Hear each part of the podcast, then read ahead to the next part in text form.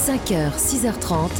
Europe Matin. Bon début de matinée, il est 6h10. Votre invité, Julien, est euh, politologue, chercheur en relations internationales et directeur Europe du think tank Atlantic Council. Bonjour Benjamin Haddad. Bonjour. Merci d'être avec nous pour euh, nous éclairer sur les derniers développements de la guerre en Ukraine. Est-ce qu'une étape de plus a été euh, franchie hier avec le bombardement par les forces russes d'une base militaire située à 20 km de la frontière polonaise? Oui, c'est une euh, façon pour la Russie de continuer à tracer des, des lignes rouges. Ici, euh, on a frappé une euh, base qui abritait encore des troupes américaines il y a quelques semaines et qui fait partie des endroits, on pense, à, partir desquels transitent les armes qui sont fournies par l'Occident à, la Russie. il y a un risque hein, d'escalade, on, on, le voit, et c'est aussi pour ça que Joe Biden, par exemple, a rappelé que toute forme de d'extension du conflit à l'OTAN serait vraiment vue là comme une ligne rouge absolue par euh, les États-Unis qui rentreraient en guerre. Hein, Cette euh, escalade, par exemple, c'est ce que cherche Poutine délibérément? Pas forcément. C'est-à-dire que ici, c'est une façon de tracer des lignes rouges aux occidentaux et de et, et, d'exprimer une forme de mécontentement par rapport aux livraisons d'armes. Euh, mais Poutine sait aussi que les États-Unis ont dit clairement qu'ils ne rentreraient pas en conflit en Ukraine, mais qu'en revanche, si euh, le conflit s'étendait à un hmm. territoire de l'OTAN, donc la Pologne, les États baltes ou la Roumanie, là, euh, les États-Unis rentreraient en guerre pour défendre leur allié. Euh, c'est pas dans l'intérêt de Poutine, évidemment, de se retrouver dans une guerre face aux pays de l'OTAN. Benjamin Haddad, nous entrons ce matin dans le 19e jour de conflit et Kiev tient tout ce qui à l'évidence n'était pas euh, ce qu'avait prévu euh, le Kremlin. Euh, Poutine aurait d'ailleurs limogé plusieurs hauts gradés de l'armée et fait arrêter des responsables du FSB. Est-ce qu'il va désormais mettre toutes ses forces sur la table?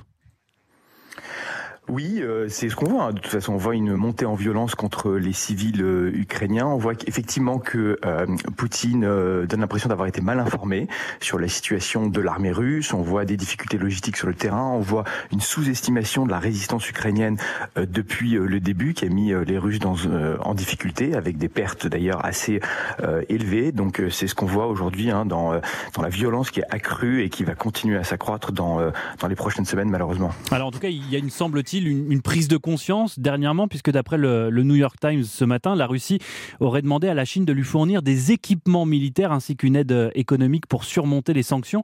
Est-ce que ça vous paraît crédible? Alors ça me paraît crédible effectivement que la Russie est demandée, euh, puisque d'ailleurs on l'entend de, de, plusieurs sources. On a vu la Russie se rapprocher de la Chine euh, dans les semaines qui ont précédé euh, l'invasion. Il y a d'ailleurs une sorte de pacte qui avait été signé entre les deux pays. C'est la première fois qu'on voyait la Chine d'ailleurs s'aligner sur un certain nombre d'arguments de la Russie sur les élargissements de, de l'OTAN par exemple. Euh, il faudra quand même voir si la Chine décide d'aller jusqu'à euh, jusqu'au soutien militaire à, à, la Russie, parce que ça mettra la Chine aussi dans une situation très délicate vis-à-vis -vis des États-Unis et des Européens. Et d'ailleurs les les Américains vont avoir un dialogue diplomatique avec la Chine. Le, Conseil national de la sécurité, Jake Sullivan, l'a annoncé hmm. sur euh, ce sujet. Mais clairement, on voit la Russie maintenant faire appel à de plus en plus de, partenaires, euh, appel à des mercenaires syriens dans les derniers jours. Euh, l'armée biélorusse aussi, dans les derniers jours, s'est engagée sur le terrain. La Russie est en difficulté et essayer de faire appel à, à plus de partenaires pour venir la soutenir sur le terrain. Mais quel aveu d'échec, tout de même, quand on se prétend être la deuxième armée du monde, de demander de l'aide à des Syriens, demander de l'aide à Pékin oui, absolument, absolument. Et on voit que euh, Vladimir Poutine a, sous-estimé euh, la résistance de, des Ukrainiens, a sous-estimé peut-être aussi la grogne de sa population. C'est aussi donc une façon de réduire les pertes russes hein, vis-à-vis de la population russe ou de l'entourage de, euh, de Vladimir Poutine. il faut rester encore très prudent. Ça fait ça fait trois semaines et on voit que le, rapport de force reste quand même en faveur de de, de, la Russie, mais c'est une guerre qui n'est pas en train de tourner comme l'espérait Vladimir Poutine. Alors justement, Joe Biden, le président américain, a laissé entendre ce week-end que face à ces difficultés, le Kremlin serait à deux doigts d'autoriser euh, l'emploi d'armes chimiques en Ukraine. Est-ce qu'on en est vraiment là? Bien, écoutez, euh, c'est ce qu'a fait euh, l'allié de Vladimir Poutine, euh, Bachar al-Assad, en Syrie il y a déjà quelques années. on s'inquiète parce qu'on entend les déclarations russes et on sait comment ce genre de choses marche. C'est-à-dire que les Russes ont déjà préempté le récit en accusant l'Ukraine potentiellement d'avoir recours à des armes chimiques. Alors, il n'y a absolument aucun élément pour le justifier, mais on sait que dans, dans le, la, propagande de la Russie, mmh. ça laisse parfois présager que c'est la Russie qui va elle-même utiliser des armes chimiques. C'est en tout cas ce qui fait peur à beaucoup d'observateurs. Et en même temps, que se passerait-il si les Russes employaient de telles armes? Parce que vous avez mentionné le, cas de Bachar el-Assad, on n'a rien fait à l'époque. Vous avez raison. Euh, et euh, les Américains ont déjà dit que ça ne constituerait pas une forme de ligne rouge. Alors c'est une déclaration qui inquiète beaucoup parce que ça donnerait presque une forme de, euh, d'accord euh, tacite de blanc de blanc-seing. Mais effectivement, les Américains une fois de plus ne veulent pas être entraînés dans ce conflit. Le dirigeant polonais, lui, a dit que ça devrait être une ligne rouge pour l'OTAN, qui devrait à ce moment-là se poser des questions sur une augmentation de son intervention. Ça mettrait les Occidentaux dans une situation extrêmement euh, délicate. Évidemment, on verra des, des images horribles. on est aujourd'hui dans une stratégie de terreur contre la population ukrainienne pour casser euh, le moral de la résistance. Et effectivement, il faut s'inquiéter de, l'utilisation de, de, telles armes dans ce, dans ce contexte. Est-ce qu'on peut questionner la rationalité de Vladimir Poutine?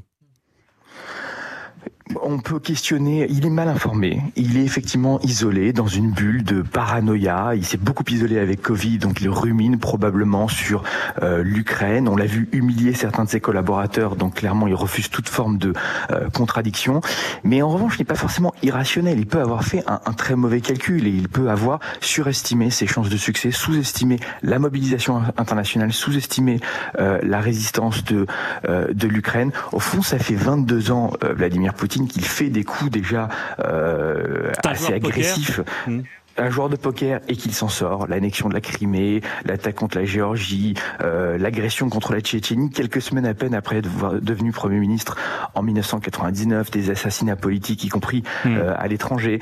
Euh, donc il a peut-être tout simplement pensé qu'il s'en sortirait une fois, de, une fois de plus. Et là, effectivement, il est en, en, difficulté. Et il est à deux doigts de faire tapis, comme on dit, dans le milieu du poker. Merci beaucoup, Benjamin Haddad, d'avoir répondu à nos questions ce matin.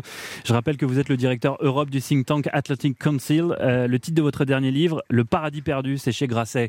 Bonne journée et à bientôt. Merci.